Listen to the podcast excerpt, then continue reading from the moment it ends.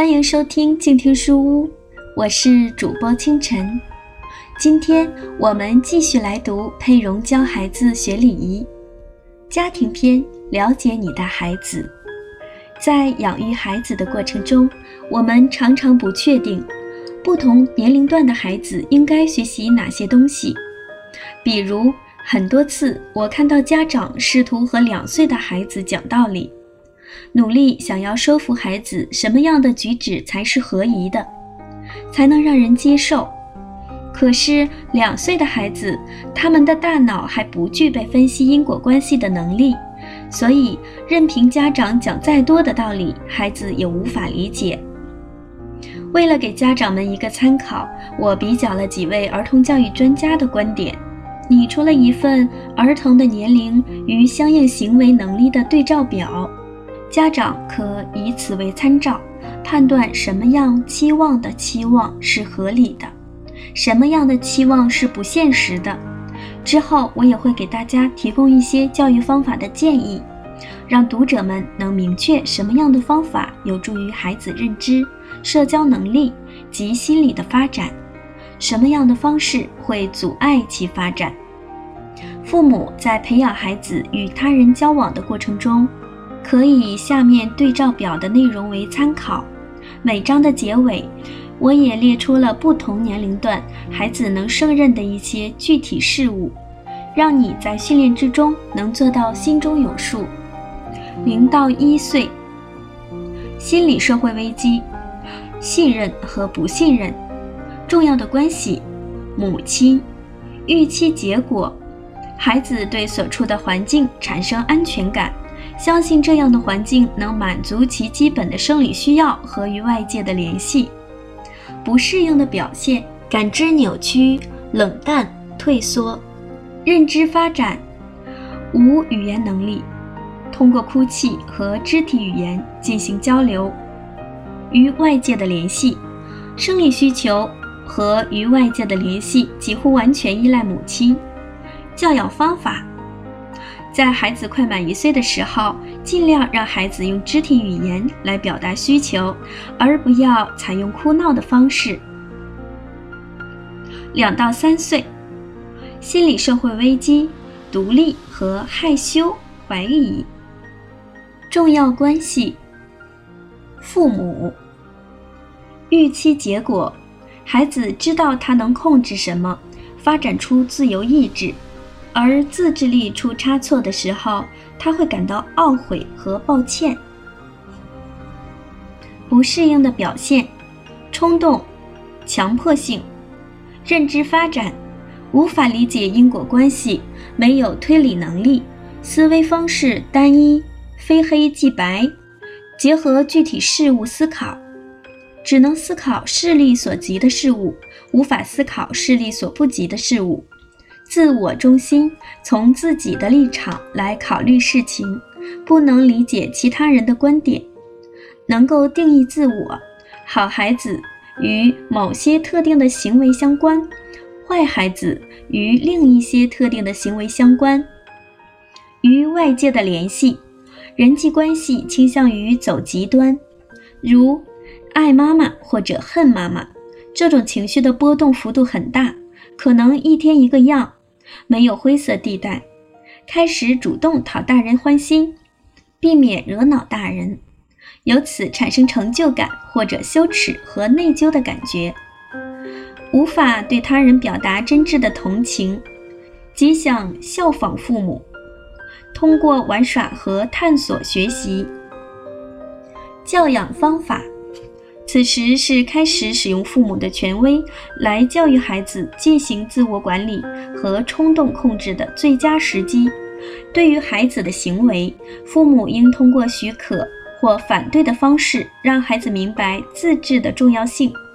期间应尽量避免使用讨论或解释的方式。父母言行举止合宜，做孩子的好榜样。让孩子独自或和其他小朋友一同玩耍，父母尽量不去干涉。孩子的成长会很迅速，但并不会一帆风顺。避免拿自己的孩子与其他孩子做比较，让孩子通过犯错和经历自然后果学习和成长。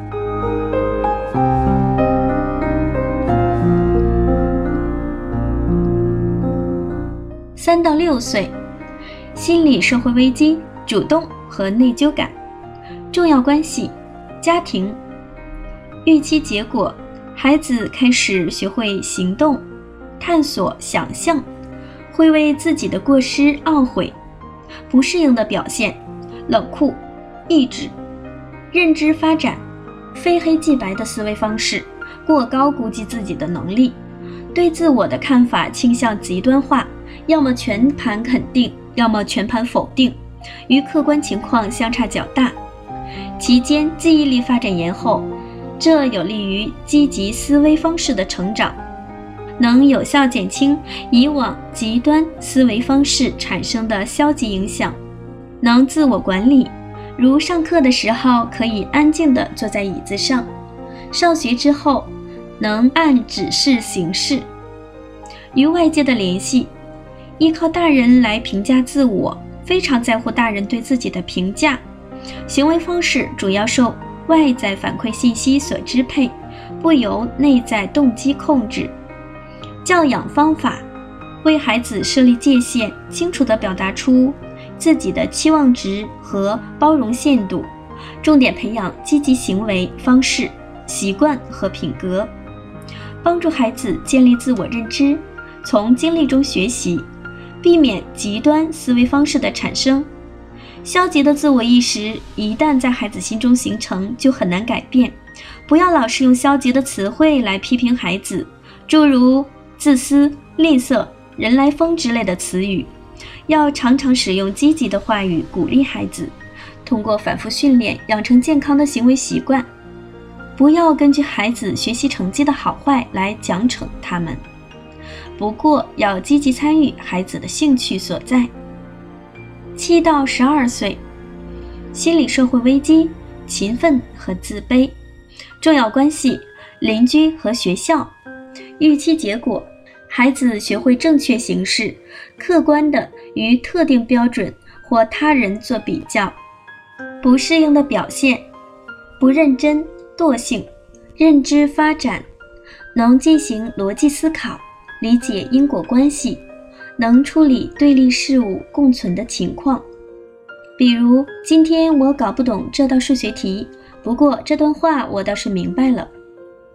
知道在黑白之间存在着灰色地带，能根据过去的经验预计未来，理解自己和他人心中存有的动机，对自我的评价更加客观，渴望知道自己是否真的擅长某些事情，开始通过与他人比较来进行自我定位，开始从自己的兴趣点出发，发展思考能力。运用与之相关的技能，逐渐形成抽象思维能力。不过，在做决定的时候，判断力和经验仍是主导因素。开始在道德问题上挣扎。十二岁左右的孩子开始进入生理发育期，由此孩子进入了成长过程中的另一个阶段，与两岁时经历的情形相似。这个阶段的孩子需要在冲动控制和心理调整方面重新进行学习。孩子与双亲的关系直接会对其自我管理和冲动控制方面的能力产生影响。与外界的联系，知道老师、父母、朋友对自己抱有的期望。十岁左右的孩子，其成长状态趋于平稳。受同伴欢迎会成为孩子的动力，为此，孩子会努力公平地对待他人，在友谊关系中表现出自己的支持和忠诚，开始基于共同志趣建立稳固的友谊关系，能够对他人的事情感同身受，能从他人的立场看事情。竞争的加剧使孩子时不时对自己变得苛求起来。当无法胜过面对的挑战时，有时会变得沮丧。教养方法：鼓励孩子对感兴趣的事情持之以恒，不中途放弃。在社会生活中，通过服务他人，为孩子树立榜样。父母以身作则，用自己的行动引导孩子成为对社会有用的人。父母在挑战面前表现出自我接纳和勇气，为孩子树立榜样，教导孩子作为家庭的一员要承担责任，如让孩子承担部分家务劳动和其他的家庭事务。对孩子的关心要有分寸，不要过多干预，允许孩子出现偶尔的失误。对孩子的努力和品格要给予鼓励和褒奖。不要只看重孩子的成绩和智力发展，鼓励开放、相互尊重的交流思想和感受。期间不要有训斥和批评，诸如晚餐、开车时、家中安静的傍晚时分，或者和孩子一块儿出游时，都是理想的沟通时间。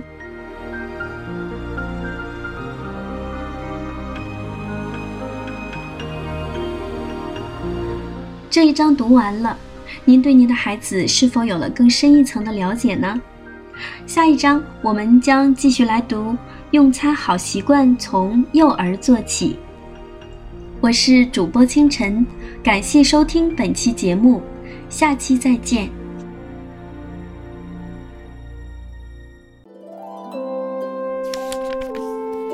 读书是我们了解世界的方法。也是我们每天最好的娱乐。每读一本书，都是一次修行。静听书屋，陪你在每一段向往阅读的路上。